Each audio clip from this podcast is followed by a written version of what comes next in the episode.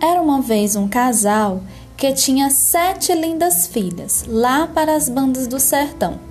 A esposa ficou grávida de novo, mas o bebê era um varão.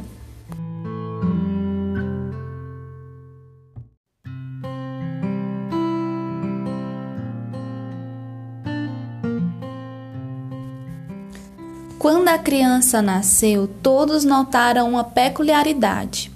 Seu rosto era mais pálido que o das irmãs, o que deixou as pessoas com curiosidade.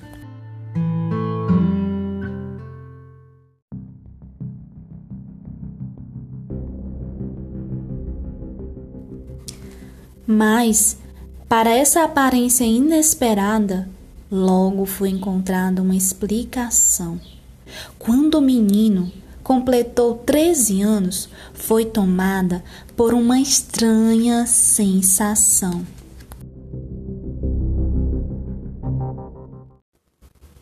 Na sexta-feira seguinte à festa, algo extraordinário aconteceu.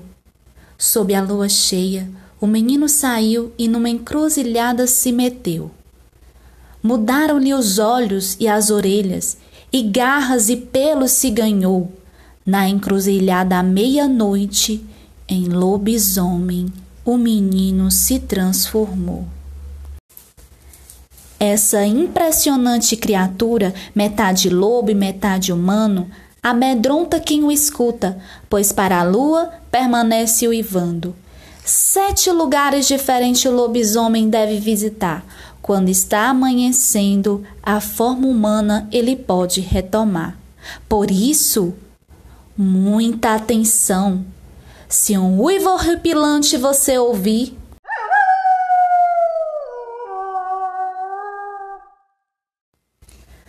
Pode ser o lobisomem rondando por aí.